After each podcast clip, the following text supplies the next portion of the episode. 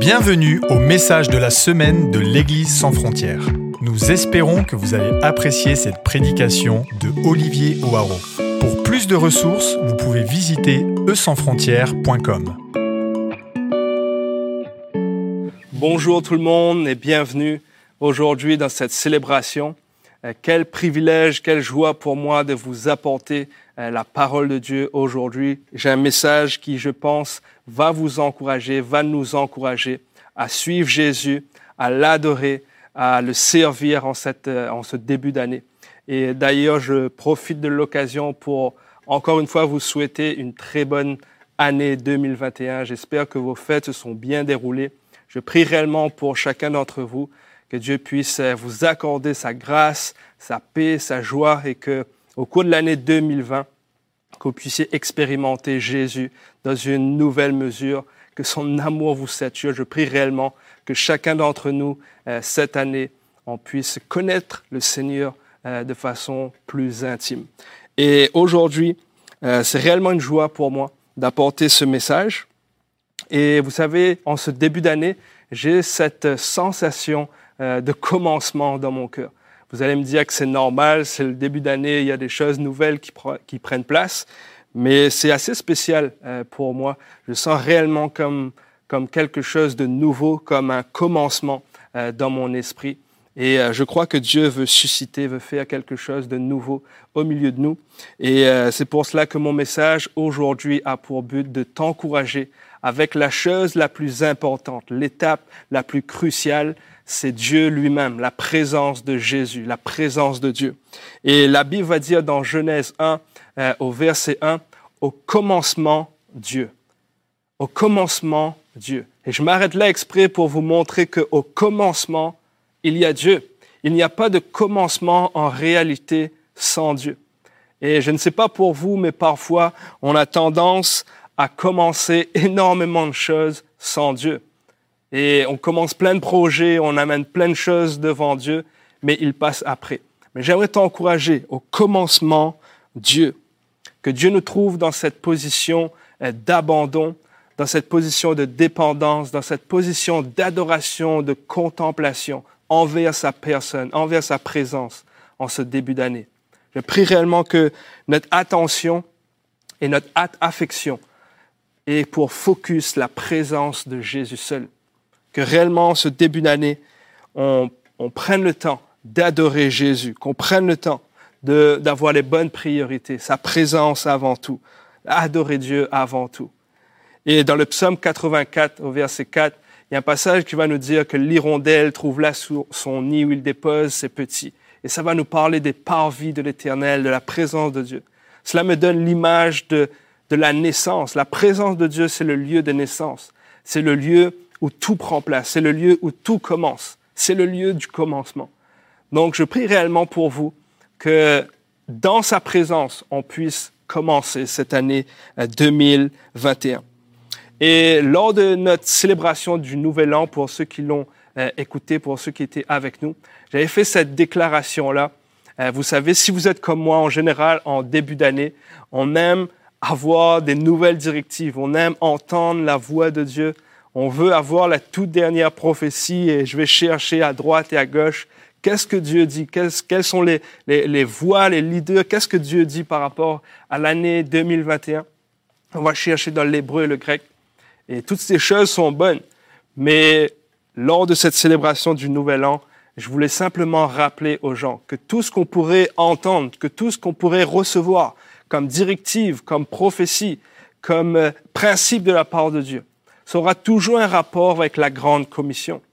Parce que son plan pour nous, le plan qu'il a prévu pour l'humanité, a été de sauver les hommes. C'est la grande commission. Et son plan ne change pas, la mission ne change pas. Il veut gagner des âmes, il veut qu'on puisse prêcher l'évangile, gagner des âmes, faire des disciples, impacter la société, briller, impacter nos régions. Donc ça aura toujours un lien, un rapport avec la grande commission. Et pour cela, le message d'aujourd'hui, c'est pour t'encourager à commencer bien, à avoir la première étape. C'est quoi la chose la plus importante? Est-ce que vous voulez savoir cette étape? Cette étape est celle-ci. Répands-le. Répands-le. Et pour cela, j'aimerais te lire un passage dans Matthieu 26, au verset 6. Comme Jésus était à Béthanie, dans la maison de Simon le lépreux, une femme s'approcha de lui, tenant un vase d'albâtre, qui renfermait un parfum de grand prix. Et pendant qu'ils étaient à table, elle répandit le parfum sur sa tête. Les disciples voyant cela s'indignèrent et dirent, À quoi bon cette perte? On aurait pu vendre ce parfum très cher et en donner le prix aux pauvres. Jésus s'en étant aperçu leur dit, Pourquoi faites-vous de la peine à cette femme? Elle a fait une bonne action à mon égard, car vous avez toujours des pauvres avec vous, mais vous ne m'avez pas toujours. En répandant ce parfum sur mon corps, elle l'a fait pour ma sépulture. Je vous, je vous le dis en vérité, partout cette bonne nouvelle sera prêchée dans le monde entier. On racontera aussi en mémoire de cette femme ce qu'elle a fait. Et vous connaissez très bien ce passage où Jésus se trouve euh, à table, est dans un souper, et une femme va venir briser le vase et répandre le parfum sur Jésus. Le parfum va remplir la maison. Cette femme est touchée, cette femme est en pleurs. Elle aime Jésus, elle adore Jésus. Et elle lui donne tout ce qu'elle a, un parfum de grand prix, un parfum de valeur. Et elle va le répandre sur Jésus.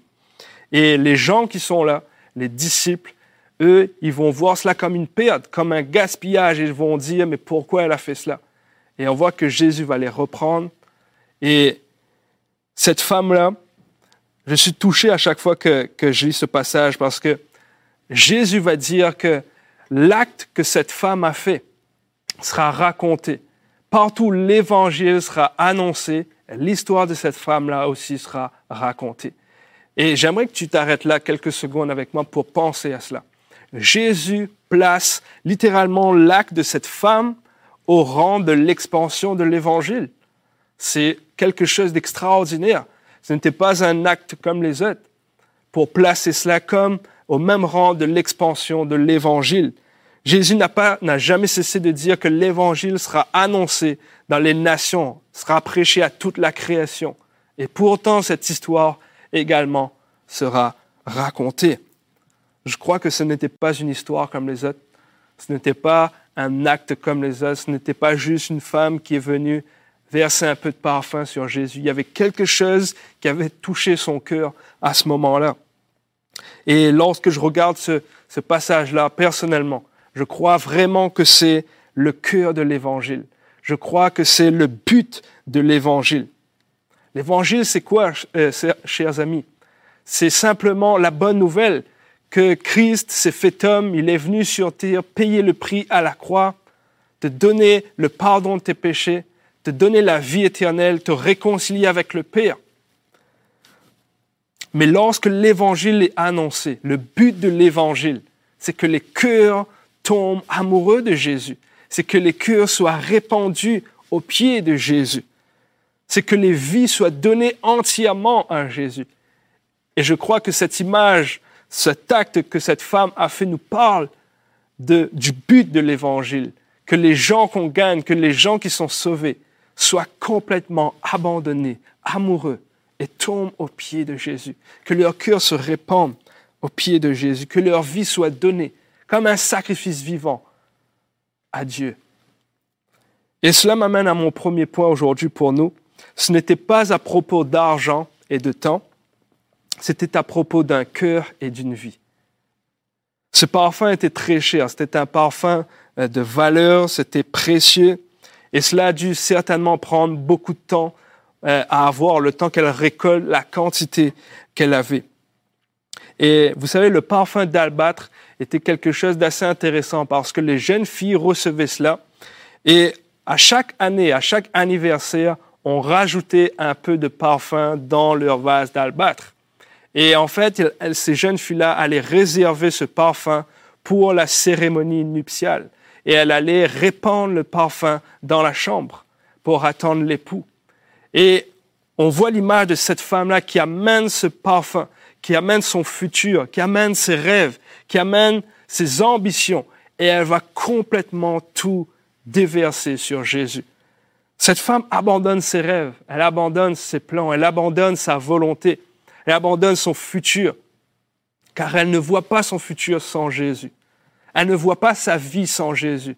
Elle ne voit pas ses rêves sans Jésus. Sa seule motivation à ce moment-là, c'est de gagner Jésus. Elle voulait répandre ce qu'elle avait de plus précieux sur Jésus. C'était un acte d'adoration intense, pur, puissant. Et les gens ont vu cela comme une perte d'argent, une perte de temps. Mais elle, elle voulait Jésus. Elle, elle voulait gagner Jésus. J'ai noté également ici qu'elle avait perdu un parfum de valeur. Mais dans le Cantique 1, Cantique des Cantiques 1, au verset 3, nous dit que ton nom est un parfum qui se répand. Elle voulait Jésus, elle aimait Jésus, la présence de Dieu était son gain. Ce n'était pas une question d'argent, de temps, c'était une question de vie. C'était une question de cœur. Elle avait déversé son cœur sur Jésus. Elle avait déversé sa vie sur Jésus. C'est ma vie que j'abandonne à tes pieds, Jésus. Et je notais ici que nous ne pouvons rien faire si nous ne sommes pas dans cette place d'admiration, de contemplation, d'être captivé par Jésus. Je ne veux rien faire si je ne suis pas dans cette place. Je veux être amoureux de Jésus. Je veux être un adorateur de Jésus.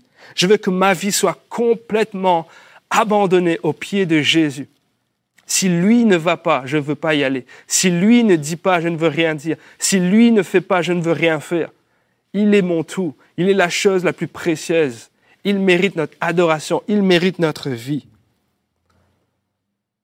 Voilà le lieu que Dieu veut nous amener, dans lequel Dieu veut nous amener. C'est le lieu de commencement, c'est le lieu de naissance, c'est la place à avoir, c'est la position de cœur à avoir.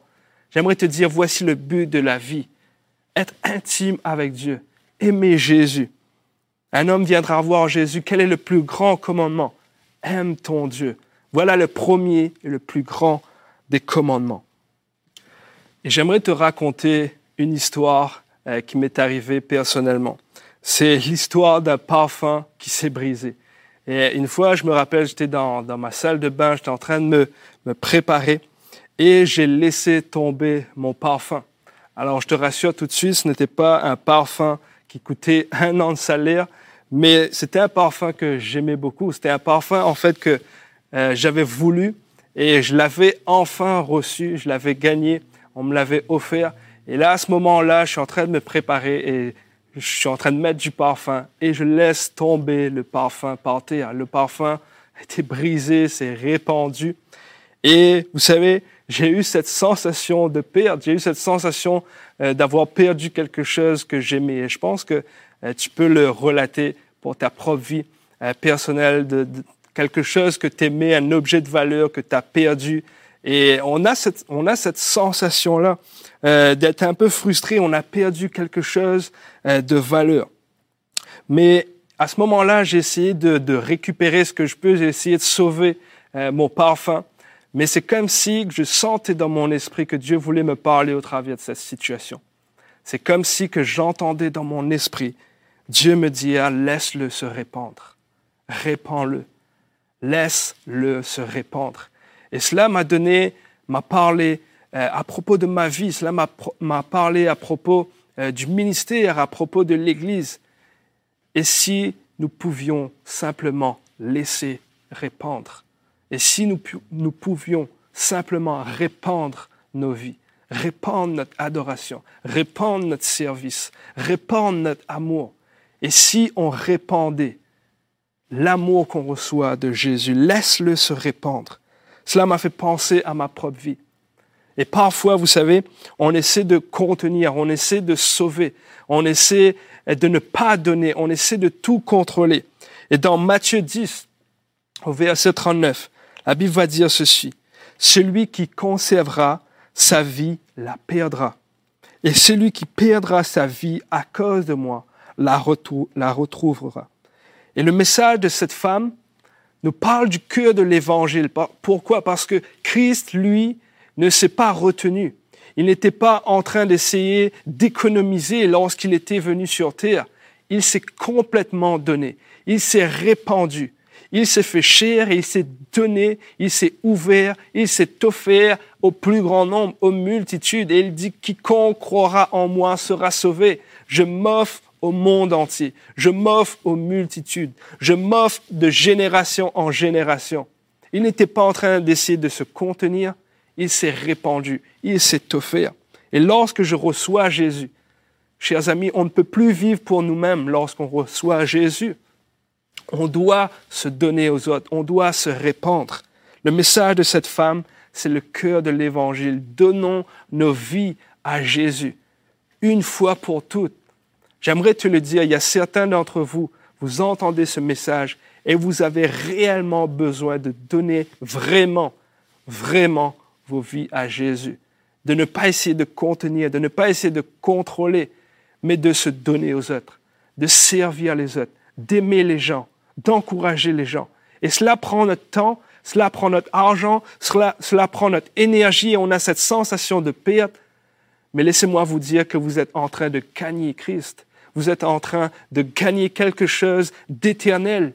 Vous êtes en train d'échanger quelque chose en réalité. Vous échangez des choses terrestres pour des choses célestes.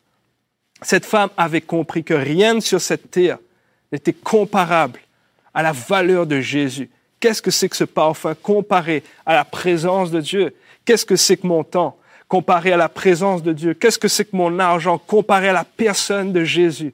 Et je veux m'offrir et je veux donner. Ça, c'est le message de l'Évangile. Christ n'a pas, pas vécu pour lui-même, il s'est donné. Et lorsqu'on reçoit Jésus, on doit se donner. On doit se donner à Dieu premièrement et on doit se donner aux autres. Mon deuxième point est celui-ci. Ce que je donne à Dieu, il le multiplie et il l'utilise. Ce que je donne à Dieu, il le multiplie et il l'utilise. Et j'aimerais te lire ce passage dans Jean 6, au verset 8. Un des disciples, André, frère de Simon-Pierre, lui dit, Il y a ici un jeune homme qui a cinq pains d'orge et deux poissons. Mais qu'est-ce que cela pour tant de gens? Jésus dit, Faites-les asseoir. Il y avait dans ce lieu beaucoup d'herbes. Ils s'assirent donc au nombre d'environ cinq mille hommes. Jésus prit les pains, rendit grâce et les distribua à ceux qui étaient assis. Il leur donna de même des poissons, autant qu'ils en voulurent. Lorsqu'ils furent rassasiés, il dit aux disciples, ramassez les morceaux qui restent, afin que rien ne se perde. Ils les ramassèrent donc et remplirent douze paniers avec les morceaux qui restaient des cinq pains d'orge après que tous eurent mangé. Quel miracle extraordinaire, la multiplication des pains. Vous connaissez également ce passage, cette histoire.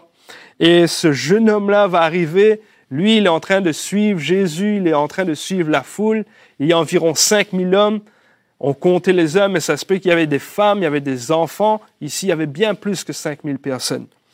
Et on voit que ce, la seule personne qui, trouve sur place qui a un repas, son petit happy meal, comme on l'a dit, comme on avait prêché là-dessus, il va perdre son repas, entre guillemets.